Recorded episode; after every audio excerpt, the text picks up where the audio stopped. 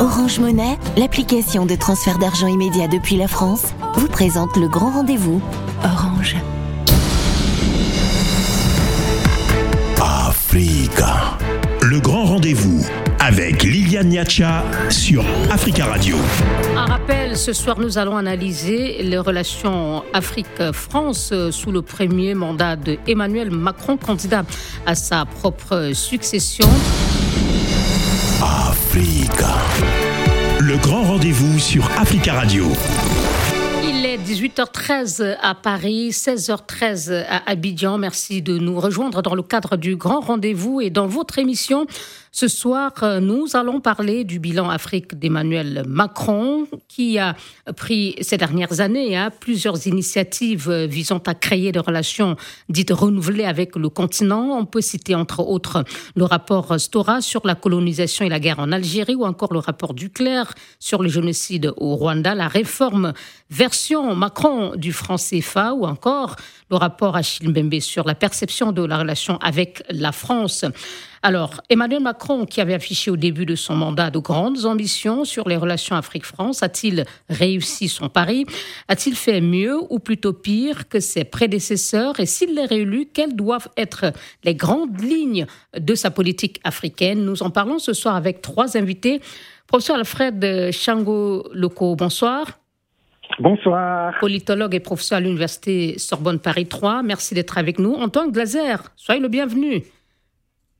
Bonsoir à vous. Vous êtes journaliste et spécialiste de l'Afrique, co-auteur avec Pascal Hérault du livre Le piège africain de Macron, paru en avril 2021 aux éditions Fayard. Nous avons également le plaisir d'accueillir Sédic Abba. Bonsoir, monsieur Abba. Bonsoir à vous, bonsoir à vos auditeurs. Journaliste et écrivain, auteur de plusieurs euh, ouvrages. Hein. Le dernier, Sédic Abba, c'est sur euh, le Mali et le Mali, l'Afghanistan à nous, où vous avez hein, notamment passé en revue euh, l'opération française Barkhane au Mali. Et je vais commencer avec vous, monsieur Abba. Quand Macron est arrivé au pouvoir en 2017, hein, au regard de son profil politique, ni de gauche ni de droite, euh, son âge et même quelquefois son discours, il y a eu comme un réel espoir de la part des Africains à assister peut-être à une relation Afrique-France différente de ce qu'avaient fait jusque-là ses prédécesseurs. Est-ce que vous faisiez partie de ceux euh, qui euh, le pensaient ou, ou pas? Non, pas, pas forcément, mais il est évident que Macron partait avec, le président Macron partait avec un préjugé favorable il est d'une génération qui n'a pas connu la colonisation, euh, qui n'a pas euh, de complexe euh, à avoir vis-à-vis de la relation qui a été celle qu'on a connue entre la France et l'Afrique. de ce point de vue, on peut estimer qu'il avait un préjugé favorable, d'autant que beaucoup de ses prédécesseurs avaient des relations presque personnelles avec des chefs d'État africains on se souvient des relations que le président Chirac entretenait avec Omar Bongo, avec euh, Eyadema. On se souvient aussi des relations que Sarkozy entretenait avec le président Ouattara ou d'autres chefs d'État, qui sont des relations de proximité personnelle qui souvent ont influencé les décisions que la France a pu prendre à l'égard de ces pays. On se souvient enfin des relations que le président Hollande avait avec euh, tous ses camarades de l'international socialiste. Notamment le défunt le président, président Keita du, du Mali. Euh, le président Alpha Condé. Mm. Et toute cette proximité personnelle a souvent euh, joué dans la complaisance que la France a pu entretenir. Macron n'avait pas ce type de relation avec les chefs d'État africains, donc il partait sur un préjugé euh, relativement favorable. Et aujourd'hui, à l'heure du bilan, on pourra voir si ça lui a servi ou ça ne lui a pas servi. Antoine Glaser, et vous sur cette question du début du mandat, disons prometteur, est-ce que c'était votre sentiment? Oui, ça veut dire, euh, c'est vrai que quand il est arrivé, euh, quand il est arrivé au pouvoir, il a tout de suite euh, avancé une sorte de volonté. Mais ça, ses prédécesseurs également avaient parlé de, de rupture de cette période historique de la France-Afrique. Hein, c'est la toute cette période post-coloniale des indépendants jusqu'à la fin de la guerre froide 89-90. Mais en fait, il s'est très vite piégé lui-même. Ça veut dire euh, au niveau de, de, des idées euh, novatrices, en particulier vis-à-vis des sociétés civiles, valoriser l'Afrique et les Africains à travers la culture, etc. Mais quand vous êtes président de la République française, même si vous n'avez même si vous avez que, que, que 45 ans actuellement, il, il, a totalement voulu tirer l'ardoise magique sur toute cette période post-coloniale de cette France-Afrique.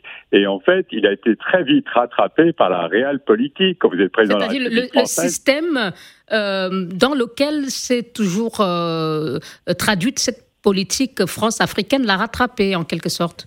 Oui, dans, dans, le sens où c'est plus la politique, c'est plus la France-Afrique du temps de la guerre froide de Jacques Foccart, le système intégré où la France avait coopté des dirigeants au pouvoir et contrôlait complètement ces pays à 50-60%. L'Afrique s'est totalement mondialisée. Mais quand vous avez, par exemple, euh, quelqu'un qui, pour l'armée française, qui représentait euh, énormément, comme le président Idriss Déby au Tchad, qui était vraiment le bras armé africain de la France dans la région, ben, c'est évident que président euh, Macron, tout jeune qu'il soit, il s'est retrouvé en train d'adouber le, fils d'Idriss Déby, Mahamad Déby, à la mort d'Idriss Déby. lorsque vous avez, par exemple, un pays comme la Côte d'Ivoire, qui est vraiment extrêmement, qui est vraiment pays qui restera dans le dispositif de la France en Afrique, surtout que la France est en train de se replier euh, sur les côtes, et en particulier en Côte d'Ivoire au niveau de, la sécurité de la région. Quand vous avez euh, le président Alassane Ouattara qui finalement, parce que son candidat euh, est décédé à quelques semaines ou mois d'une élection présidentielle fait un troisième mandat, à ce moment-là, ben, vous êtes dans la réelle politique. Il a bien été obligé. Et que le président Macron, à ce moment-là, il, tente de justifier, il, il monte au créneau d'ailleurs pour, justifier ce troisième mandat. Mais encore une fois. Et le défendre encore une fois, c'est pas le. Il aimerait agir comme un président euh, d'un think tank. Quand il parle, c'est vrai qu'il a ce côté un petit peu hors sol. Il a des très bonnes idées. Il parle, mais il est le président de la République française. Il est bien obligé de prendre en compte la diplomatie d'influence de la France. La France, elle pèse pourquoi dans le monde? Elle pèse par, par sa diplomatie africaine, parce qu'elle contrôle toujours le poste de département des opérations de la paix, que les Chinois d'ailleurs va lui, lui prendre, du ravi en, en considérant qu'ils sont les deuxièmes contributeurs aujourd'hui.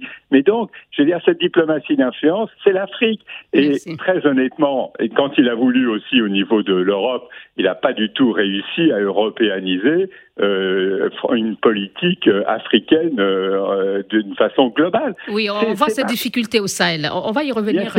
Mais, Monsieur oui, on, écoute le, professeur Changoloko. Votre première réaction hein, sur ce qu'a été globalement la politique française d'Emmanuel Macron ou la politique africaine d'Emmanuel Macron euh, je parlais de ce préjugé favorable, c'est d'ailleurs Cédric Abba qui, l'évoquait, dont il a bénéficié, mais finalement on se rend compte que à la mise en œuvre, ça a été plus compliqué que cela, comme vient également de le souligner euh, Antoine Glaser. Oui, oui, oui, je vais juste euh, rappeler à mes yeux ce qu'a été euh, l'intention politique de Emmanuel Macron vis-à-vis de l'Afrique. Ça peut se résumer, mais vous aviez commencé de le dire, euh, euh, Liliane, 5 R. Rupture, le sommet de Ouagadougou 2017, refondation. Pour sa première tournée africaine. Exactement, refondation. Il y a le rapport Achille Mbembe hein, au sommet Afrique de 2022, restitution le patrimoine, rapport Féluine, Sarr et puis Savoie, Bénédicte, euh, réconciliation, Algérie, décembre 2017, vous avez évoqué le rapport Stora, euh, le Rwanda, le 27 Duclerc, le rapport Duclerc. rapport exactement, mm. euh, et puis le réalisme, obsèque d'Idriss Itno Déby, il prend position très clairement pour la continuité, pour le. le et avant cela, la validation du troisième mandat euh, euh, oui, controversé, ben, contesté par l'opposition ivoirienne de, du président Ouattara. Ça, c'est le réalisme. Et puis, euh, la réforme, vous l'avez évoqué, le franc CFA. Et enfin, le retrait au Mali face à la réalité, à la complexité de ses relations avec le Mali, décision de retrait ou de redéploiement de Barkhane. Ça, c'est l'économie générale, au fond, de ses intentions politiques vis-à-vis -vis de l'Afrique. Maintenant, dans la réalité, euh, la volonté de décoloniser les relations Afrique-France hein, euh, se sont heurtées, ben, bien sûr, euh, à la réalité et à la complexité justement de la situation euh, de la France et de l'Afrique. Au fond, euh, Emmanuel Macron a essayé de surfer sur tout ce que ses prédécesseurs avaient fait pour détricoter progressivement la France-Afrique. Il a essayé de surfer là-dessus, mais en même temps, il a été rattrapé évidemment par la réalité. Il est le président de la République française, Glaser l'a rappelé, et il fallait effectivement tenir compte d'un certain nombre euh, d'intérêts euh, français. C'est ce qu'il a fait. Hein. Au Tchad, par exemple, par réalisme, il a regardé quels étaient les intérêts de la France à maintenir euh, les liens avec le, le fils des ou non, avec Alassane Draman Ouattara pour ce qui est de la Côte d'Ivoire et puis du franc CFA. Donc voilà en gros hein, comment on peut résumer ses intentions politiques et les écueils que euh, Emmanuel Macron a rencontré sur le terrain. Merci. Alors, Cédric Abba, vous l'avez dit, hein, euh, euh, tous les trois d'ailleurs, tous les deux, euh, M. Glaser et Leco, on voit bien qu'il y a eu un, Emmanuel Macron très, on va dire, partagé entre audace manifeste, visible de, de changer, de détricoter ses relations franco-africaines, mais aussi rattrapé par ce réalisme. Est-ce qu'on va dire que tout cela a fini par euh, rendre peut-être moins visible tous les efforts qu'il a entrepris pour euh, euh, entretenir ou pour montrer des relations Afrique-France sous un visage différent que celui qu'avaient jusque-là présenté ses prédécesseurs? Connaître, on ne serait pas honnête si il n'aura pas tenté, si on disait qu'il n'aura pas pris des initiatives importantes. Euh, il y a qu'à prendre le cas de la restitution des biens. Sous son prédécesseur François Hollande, lorsque euh, le Bénin avait demandé la restitution des biens, euh, il y a été répondu que c'est gravé dans les marbres de la loi française qu'on ne peut pas rendre les, biens parce que les biens appartiennent, ils, ont, ils sont inaliénables. La loi française dit qu'on ne peut pas les rendre. Et par sa volonté, effectivement, il a pu il a pu créer les conditions de restitution. C'est également le cas, par exemple. Un début de restitution. Un début de restitution. les biens ont été rendus au Bénin. Ils ont même été célébrés. Ils ont fait l'objet d'une exposition. D'autres biens vont être rendus. Et il n'y a pas que ça. Il y a la Côte d'Ivoire aussi qui. Il y, a, le Sénégal, la Côte d'Ivoire. Euh, d'autres pays vont, vont, recevoir leurs biens. Euh, sa volonté également, par exemple, dans le cas de, euh, de, de, biens mal acquis, on sait que la loi française, lorsque les biens sont saisis, par exemple le bien de la Guinée équatoriale, du Gabon ou du Congo, Aujourd'hui, à l'état de la loi, jusqu'à son adoption sous Macron, la loi disait que les biens vont être reversés au trésor public. Mais une réforme a été engagée pour que les biens euh, mal acquis saisis en France soient rendus au pays, soient rendus au pays où ils ont été spoliés. Donc il y a de sa part une volonté, mais euh, comment dire, il a fait la moitié du chemin. Il n'a pas pu faire l'autre moitié du chemin en raison des contraintes qui ont été évoquées par-ci par-là. Mais il y a eu une volonté de faire autrement. Donc, il, est clair pour vous que Emmanuel Macron, dans son premier euh, quinquennat, a avait de très très bonnes intentions et cela s'est illustré par euh, les actions dont vous venez de parler. Absolument, il y a eu une volonté de sa part de changer les choses. Il n'est pas arrivé, il a, il a été rattrapé par les pesanteurs de, de, de cette relation ambiguë et difficile entre la France et l'Afrique, du fait du passé colonial, du fait aussi des rapports aujourd'hui entre la France et l'Afrique, qui ne sont pas des rapports d'égalité, disons-le. Mais euh, cette volonté n'a pas manqué, elle a, existé, elle s'est manifestée à travers des initiatives, mais elle n'a pas permis d'arriver à la rupture qui a été tant promise, même si, comme l'a dit Antoine, depuis euh, Hollande, Hollande aussi avait dit que c'est la fin des émissaires, c'est la fin de la France-Afrique, c'est cela. Mais à mon avis, pour moi personnellement, il a été de tous ces deux, de tous ces deux prédécesseurs, de François Hollande comme de Sarkozy, il a été celui qui a eu le, qui a porté le plus la volonté de faire C'est-à-dire qui, qui allait le plus loin possible dans ses, euh, de ses intentions de faire autrement. Qui a parachevé la réconciliation avec le Rwanda, qui a essayé de faire une ouverture vers le monde anglophone. Il a eu de sa part une volonté de faire autrement, même si cette volonté n'a pas voilà, elle n'a pas pu se traduire, elle n'a pas pu s'achever. Merci, Cédric On marque une pause et on écoute nos deux autres invités dans un instant.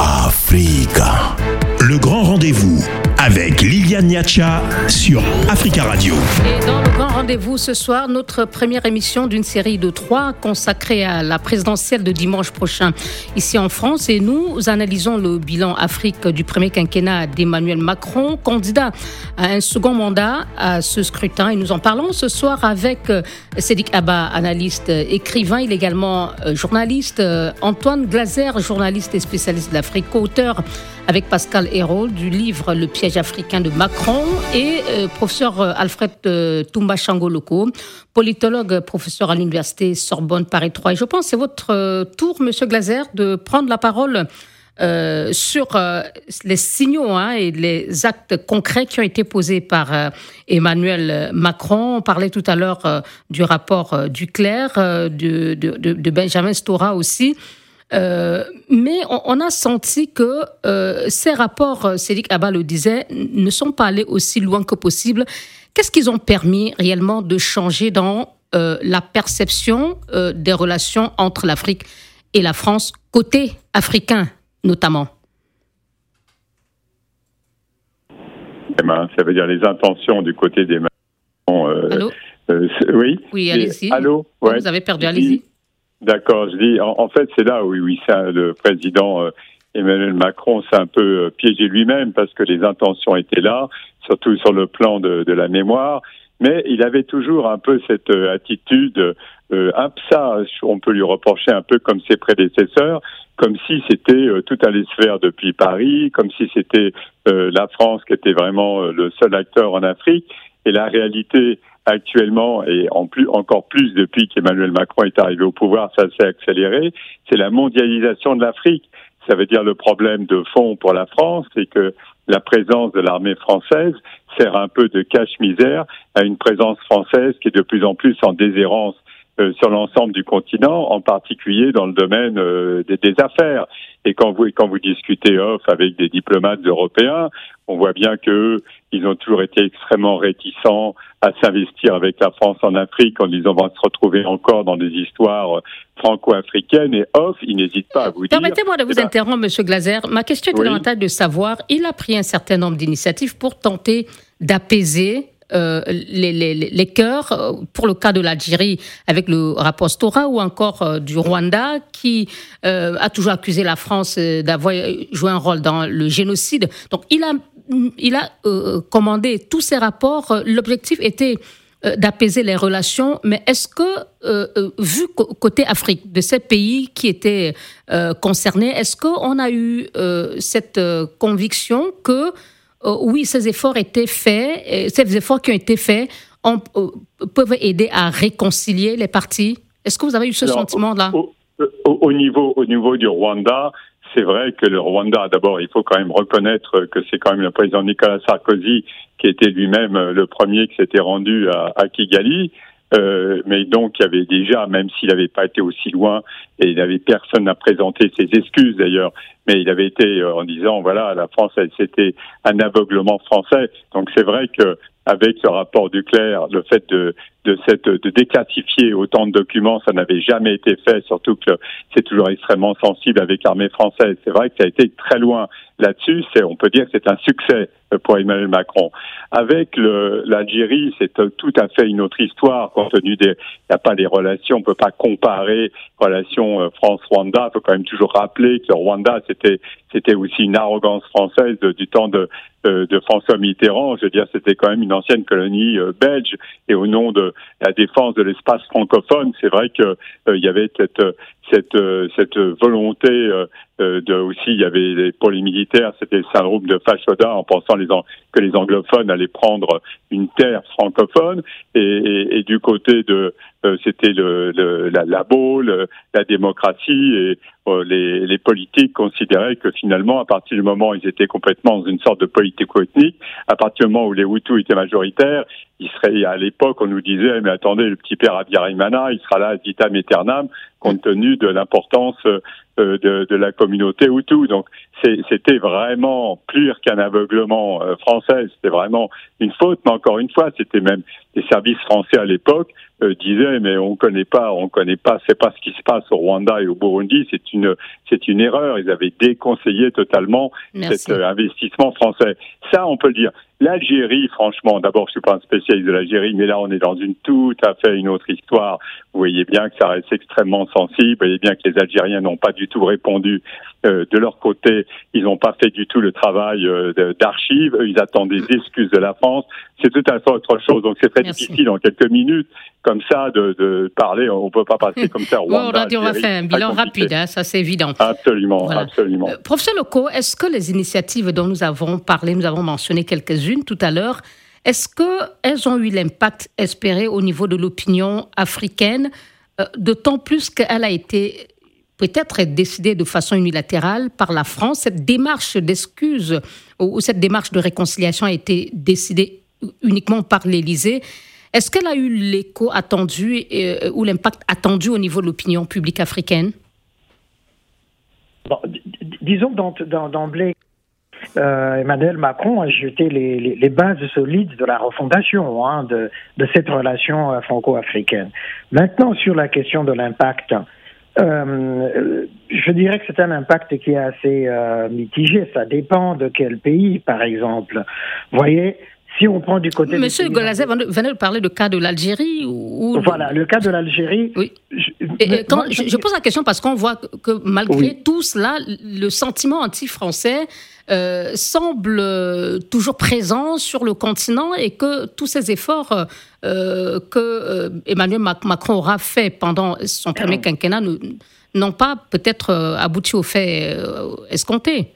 Bien sûr, cela, cela est tout à fait évident dans un certain nombre de cas. Mais pour ce qui est de l'Algérie, on dira simplement ceci que euh, Emmanuel Macron a voulu taper dans la fourmilière, bousculer les choses, parce que depuis euh, la mort, le départ du pouvoir d'Ablaziz Bouteflika et puis euh, l'émergence du mouvement du Irak, euh, euh, Emmanuel Macron a enfoncé le clou là-dedans et après ça a créé des tensions euh, avec le pouvoir, d'accord? Mais si on, on, va du côté de l'opinion, il y a une grande partie de l'opinion qui le suit. D'ailleurs, beaucoup de jeunes Algériens ont quitté l'Algérie parce que le, pouvoir d'Abdelmajid Tebboune a essayé de reprendre en main cette initiative du Irak. Donc, de ce côté-là, on peut dire effectivement que euh, il a compris euh, le, sens de l'histoire que l'évolution de la situation en Algérie passe justement par euh, ces, mouvements de un pas en avant, euh, un pas on, on, stagne et puis on avance. C'est petit à petit qu'on arrivera justement à écluser cette mémoire-là. Si on prend les pays anglophones, là, je crois qu'il y a beaucoup plus hein, de, de, succès, que ce soit au Nigeria de Muhammadu Buhari ou euh, chez Nana Akufo-Addo, le courant il est passé parce qu'on a vu effectivement que évidemment comme il n'y a pas de relation euh, euh, impériale impérialiste coloniale euh, ça se passe euh, autrement donc disons et dans certains autres pays comme le Mali évidemment avec la tension euh, liée au terrorisme et au retrait de Barkhane il y a une partie de l'opinion qui est chauffée à blanc contre la France. Mais ça on ne peut pas on ne peut pas l'évacuer. C'est-à-dire que on place tellement euh, euh, de confiance dans cette action de la France qu'en retour, les jeunes sont déçus parce que ils s'aperçoivent, par exemple, que euh, les vieux briscards de la politique africaine sont encore au pouvoir, et puisqu'ils peuvent relever comme de contradictions, par exemple, le réalisme au Tchad et en Côte d'Ivoire, ça, euh, ça donne comme un message assez ambigu à un certain nombre de jeunes africains. Et, certains doutent euh, réellement de la volonté d'Emmanuel Macron euh, d'aller aussi loin dans sa volonté de rupture. Euh, Cédric Abba, je voulais que vous qui êtes spécialiste du Sahel, qu'on dise un mot hein, sur l'opération française Barkhane dans le Sahel ou la lutte, plus globalement la lutte contre le terrorisme dans, dans le Sahel il semble que c'est un vrai bourbier. Euh, et c'est le gros point noir de euh, la politique africaine de Macron de, son premier euh, quinquennat. Oui, absolument. On peut le dire qu'il y a eu des désillusions sahéliennes d'Emmanuel Macron. D'abord parce que l'opération s'est enlisée. Après Serval, on a eu Barkhane et Barkhane avait une prétention qui était dès le départ difficilement atteignable. Euh, sécuriser un territoire cinq fois plus vaste que la France avec 4100 soldats, euh, c'était déjà une chose assez impossible, y compris dans les milieux militaires. Les gens doutaient de la, de la réalité, de, la faisabilité de ces choses. Après, il y a eu les différentes erreurs qui sont arrivées lorsque à la place de, du redimensionnement qui était annoncé, euh, qui était attendu, Macron a annoncé en juin 2021 euh, le retrait de, de Barkhane euh, du Mali. Ça a créé toute la surenchère que l'on connaît avec le Premier ministre, le Premier ministre Maïga qui a dit que c'est un abandon en plomb vol. Et de fil en aiguille, on est allé de surenchère à surenchère. Et sur ce plan, je pense qu'il y a quelque chose qui a beaucoup desservi la diplomatie française, c'est ce sentiment d'arrogance que les gens ont eu à la fois au Mali et dans le Sahel, lorsque les autorités sont quasiment sorties du registre diplomatique pour interpeller les autorités maliennes comme si elles parlaient à des sous-préfets. à ce moment-là, il y a eu comme une incohérence entre la volonté affichée et annoncée par Emmanuel Macron d'entretenir des relations d'égal à égal. Il avait dit à Ouagadougou avec l'Afrique et il y a eu comme une incohérence, un déphasage entre cette volonté et ce qu'il se passait. Ces proclamations Oh, ce sont dans la mise en œuvre, dans la mise en œuvre, il y a eu des erreurs, euh, des erreurs de maladresse de la diplomatie française qui n'avaient pas compris qu'aujourd'hui en Afrique il y a des opinions. Je prends un exemple. Lorsque en novembre 2019 Macron annonce à Bruxelles qu'il convoque une réunion, enfin qu'il il annonce une réunion avec les chefs d'État du G5 Sahel, alors qu'aucun de ses homologues africains n'a été prévenu, ça a créé toute l'émotion que vous savez, au point où mm. les chefs d'État eux-mêmes ont dit se dire non, on, va, on ne va pas à la convocation. Je peux donner un autre exemple. Lorsque le président Macron a dit à Port de Versailles en février 2020, je vais téléphoner au président Biya pour lui demander de compte par rapport à la gestion de la crise anglophone, ça a créé aussi, là aussi, donc il y a eu de maladresse dans la mise en œuvre de ces bonnes intentions. Et finalement, quand, On, quand on prend l'exemple du Sahel, ça s'est retourné contre ces bonnes intentions. Et aujourd'hui, au Sahel, on a jeté même des pierres à la main française. Et vous, Antoine Gazer, comment, comment analysez-vous ces, ces, ces, erreurs dont euh, parle Sédic Abba euh, Et peut-être aussi un mot sur euh, Wagner qui, entre-temps, est arrivé encore à, ajouter, à rajouter à, à cette tension, peut-être née des, des comportements dont M. Abba venait de parler, du président Macron et de, des responsables français. Et c'est dit qu'il a absolument euh, raison, c'est toute l'ambiguïté finalement d'Emmanuel Macron. Ça veut dire en même temps, il a un discours sur l'Afrique aux Africains, en même temps, il prend, on a l'impression qu'il voit pas ou très peu la, mondialisation de l'Afrique. Il a une détestation de tout l'ancien espace, euh, l'ancien précaré français, l'ancienne colonie. Il ne rêve parce qu'il a fait son stage à l'ENA au Nigeria. Il ne rêve que, de, que des pays euh, anglophones. C'est pour ça qu'il a toujours euh, le président ghanéen à ses côtés, où il adore, lui, son, son président rêvé en Afrique, il nous l'a dit euh, comme ça, même pas euh, on, en disant c'est Paul Kagame du Rwanda, donc il adore ses, ses présidents anglophones, et c'est vrai que toute son attitude au moment de la de, de tout ce qui s'est passé en Sahel avec euh, l'armée française, c'était il y avait un double discours. Il y avait le discours il faut plus être seul, la France doit plus être en Et première sur quoi mettez-vous toutes ces erreurs? Est-ce qu'elle est, est eh ben, volontaire ou euh, c'est une simple maladresse c'est une, une façon, il, est comme ça, il veut faire, il veut dire, il veut faire, il dit que France doit être en première ligne, et comme l'a dit Cédric Kaba, c'est lui qui convoque les chefs d'État à Pau, c'est lui qui nous explique depuis l'Élysée qu'est-ce qu'il faut faire dans le Sahel, etc.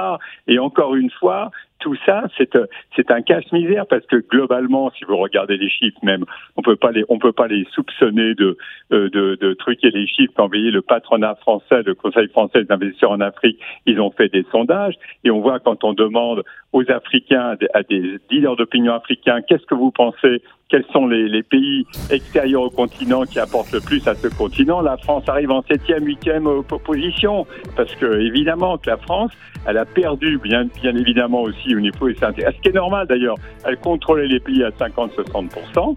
Maintenant, l'Afrique est mondialisée on ne peut pas continuer à parler à l'Afrique comme on parlait à l'Afrique il y a 20-30 ans.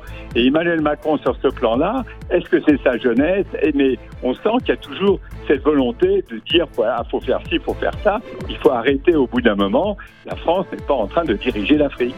Merci Antoine Glaser. Une dernière pause, messieurs. Et on se retrouve hein, dans un instant pour dire euh, s'il est réélu, quel changement doit-il opérer pour une meilleure relation Afrique-France? A tout de suite. Africa. Le grand rendez-vous avec Liliane Niacha sur Africa Radio. Merci de nous rejoindre pour la dernière partie du grand rendez-vous consacré à la conclusion. Nous parlons ce soir du bilan du premier quinquennat d'Emmanuel Macron, Macron qui veut rempiler et qui espère un deuxième mandat. Et nous en parlons ce soir avec euh, Antoine Glaser, journaliste et spécialiste de l'Afrique. Toumba Changoloko, politologue, professeur à l'Université Sorbonne Paris 3, et Sédic Abba, journaliste et écrivain. Ils sont tous en ligne avec nous de la France. Et cette partie conclusion, je, vais commencer avec vous, euh, euh, professeur euh, Loco, à la question de, savoir si Emmanuel Macron a réussi son pari. De, qui avait été d'avoir des relations d'égal à égal avec l'Afrique. Manifestement, non. Il a été plusieurs fois rattrapé par le réalisme, la réelle politique. A-t-il fait mieux ou pire que ses prédécesseurs? Euh, Certains d'entre vous estiment que oui. Maintenant, s'il est réélu, au regard de tout ce qui a été dit, qu'est-ce qu'il va falloir faire différemment euh, pour qu'à l'heure du bilan, peut-être euh, après son deuxième quinquennat, on ait des analyses, disons, plus différentes et plus réluisantes? Euh, je dirais euh, d'abord que ce qui a piégé euh, Emmanuel Macron, c'est son en même tempisme. Cette pratique politique, justement, l'a amené à ces contradictions. Et puis la volonté de rester le maître des horloges aussi a joué en sa défaveur.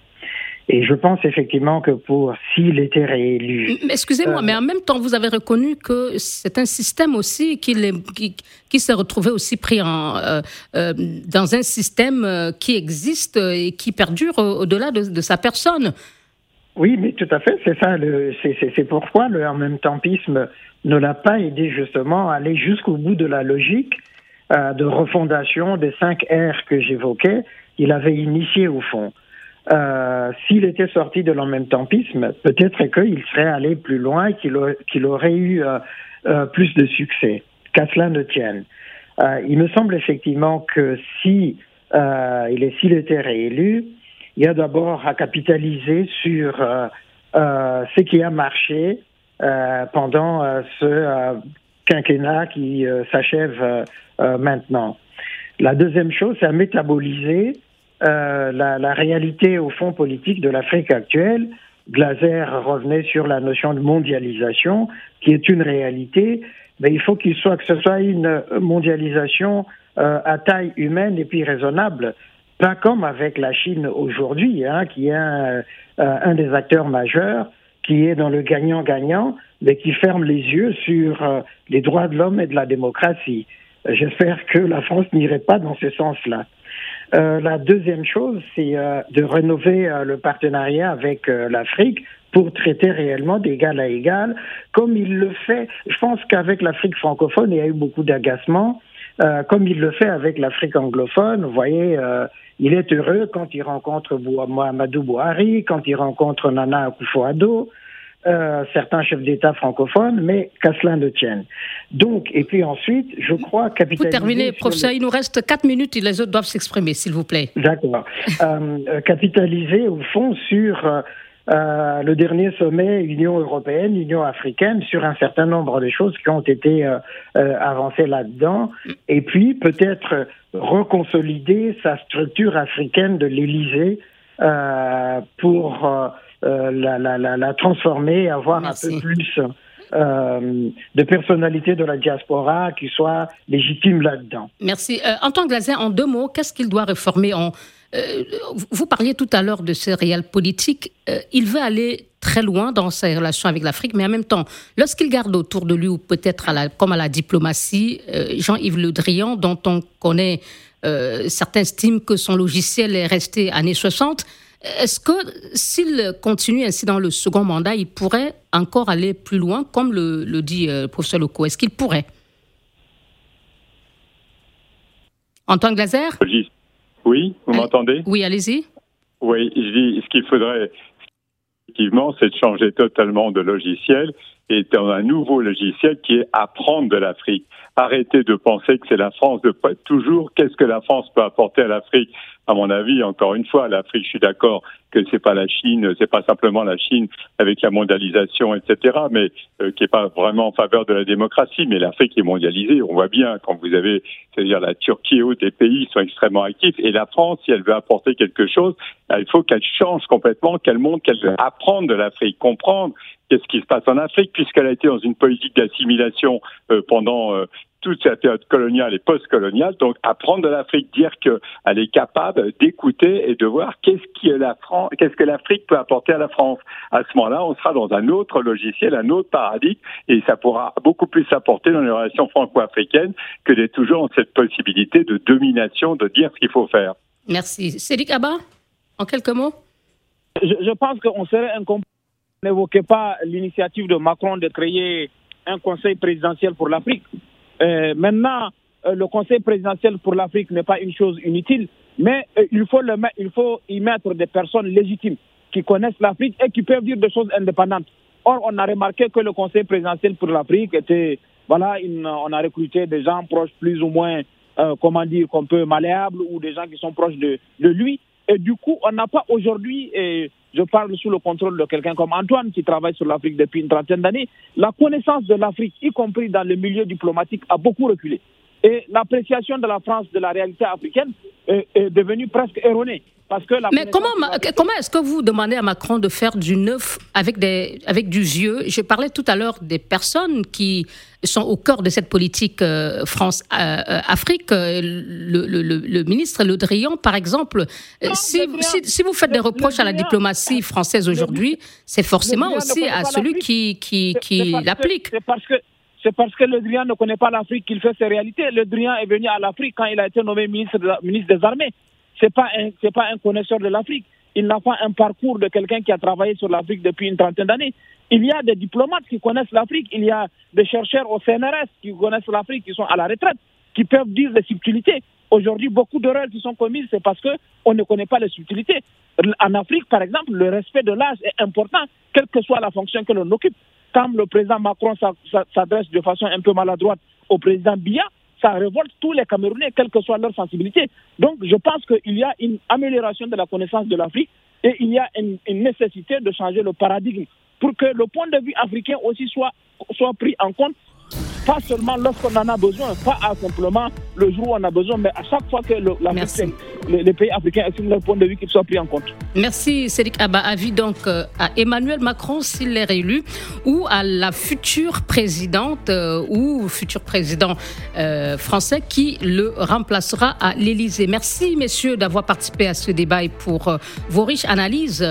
nous parlions ce soir du bilan des relations Afrique-France dans le, lors du premier quinquennat d'Emmanuel Macron. Et c'était avec Cédric Abba, analyste et journaliste écrivain, Antoine Glaser journaliste et spécialiste de l'Afrique, et professeur Alfred Chango Lokoro, politologue, professeur à l'université Paris-Sorbonne. Merci à tous les trois. Bonsoir. Le grand rendez-vous avec Orange Monnaie, l'application de transfert d'argent immédiat depuis la France.